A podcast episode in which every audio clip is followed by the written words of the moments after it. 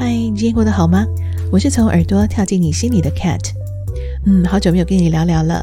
在岁末年终呢，我们来点不一样的聊天方式。从今天开始，一直到一百一十一年的一月一日，呃，三更半夜猫跳跳将每天跟你相约一点点的时间。每天在短短的时间里面呢，聊聊生活中的大小事。呃，一边重整二零二一的自己，一边呢跨进二零二二的未来。好，你有看到今天的标题了吗？没有看错，我就是要你别努力了。当大家都期许明年要更好、更努力的时候，为什么我要你不要努力了呢？我们先来听一首歌，再来聊聊吧。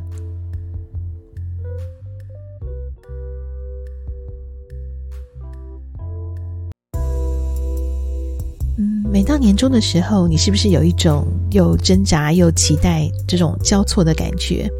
想着连续假期即将到来，却又为了年终的结案报告啊、结算的账款啊，一大堆的事情来烦恼，好像要翻过这一堆的高墙，你才能够换到一点点的休息。嗯，其实回想起来，我们从学生时代也是这样啊，期末考前拼命的熬夜，拼命赶作业，好像我们都希望在年终的时候呢，能够交出一张很漂亮的成绩单。这样才能够对得起父母、师长、家人，或者是可以得到长官的赏识。嗯，一年一年的努力确实可以让自己越来越进步，但是相对的，你有想过鞭策你的人是谁吗？真的是家人，还有长官，还有那些奖励吗？其实那个鞭策你不断变得更好的人是你自己。每天都觉得自己不够好，希望自己更完美，这背后的动力呢，有两种可能。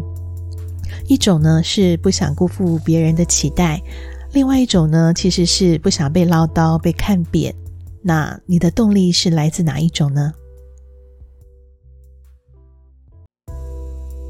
无论你是不是一个努力的人，你一定曾经为了一件事情不眠不休、废寝忘食，然后累到精疲力尽为止。包括像我这么懒惰的 cat 也是一样，无论是学业还是工作，或是呃为了某个人的期待，或是想要给某个人惊喜，嗯，为什么我们会这么的努力呢？因为我们总会认为啊，只要达到了某个期待，完成了目标，就是达到了完美的境界。但是，嗯，这样不停的往完美境界前进的过程里，自己其实很明白，嗯，其实已经累了，但是就是不敢停下来，因为会觉得一旦停下来，好像就认输了，就代表自己不够好，没有价值。在今天的节目里呢，我要介绍由宝瓶文化出版的《过度努力》这本书的作者周慕姿心理师呢，嗯，他之前最为人熟知而且引起广泛讨论的著作就是《情绪勒索》。那在《情绪勒索》这本书里面，他点醒了我们，呃，去重新思考一些习以为常的人际互动，也解答了为什么我们在有些关系里面会让人感觉很窒息。那今天我要介绍的呢是《过度努力》这本书。呃，《过度努力》呢是呃我前一阵子无意间看到的，当时吸引我的是呃封面的一句话。嗯，它深深的触动了我，也解答了我心里面的一些疑惑。嗯、作者周慕姿心理师说呢，他觉得嗯，每个过度其实都是伤的证明。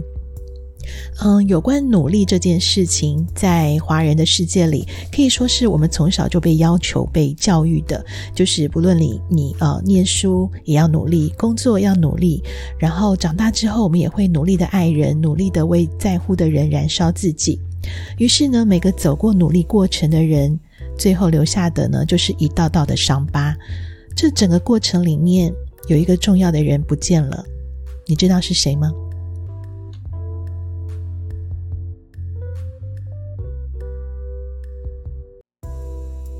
在前一段节目的最后呢，我留下了一个问题，嗯，整个努力的过程里面，有一个重要的人不见了，你知道是谁吗？好，答案你知我知。嗯，今天谈的话题跟之前的几集相较，好像有一点灰暗，有点沉重。嗯，我是想大概就把它当做年终大扫除吧。在三更半夜猫跳跳的年终五四三系列里面呢，我们一开始就勇敢的去摊开一些话题，找找生活为什么会这么的疲惫，关系为什么无法继续。然后再一步步的呢，把正能量找回来，然后一起迎向一百一十一年的一月一日，让一切如新。非常感谢你来到三更半夜猫跳跳。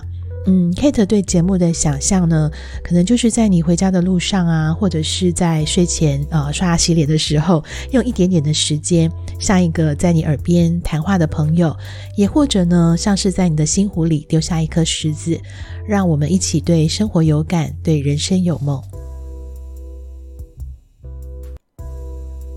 好，这个测试阶段的三更半夜猫跳跳即将告一段落。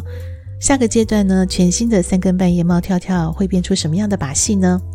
在这几天，我也会把节目的构想呢介绍给你。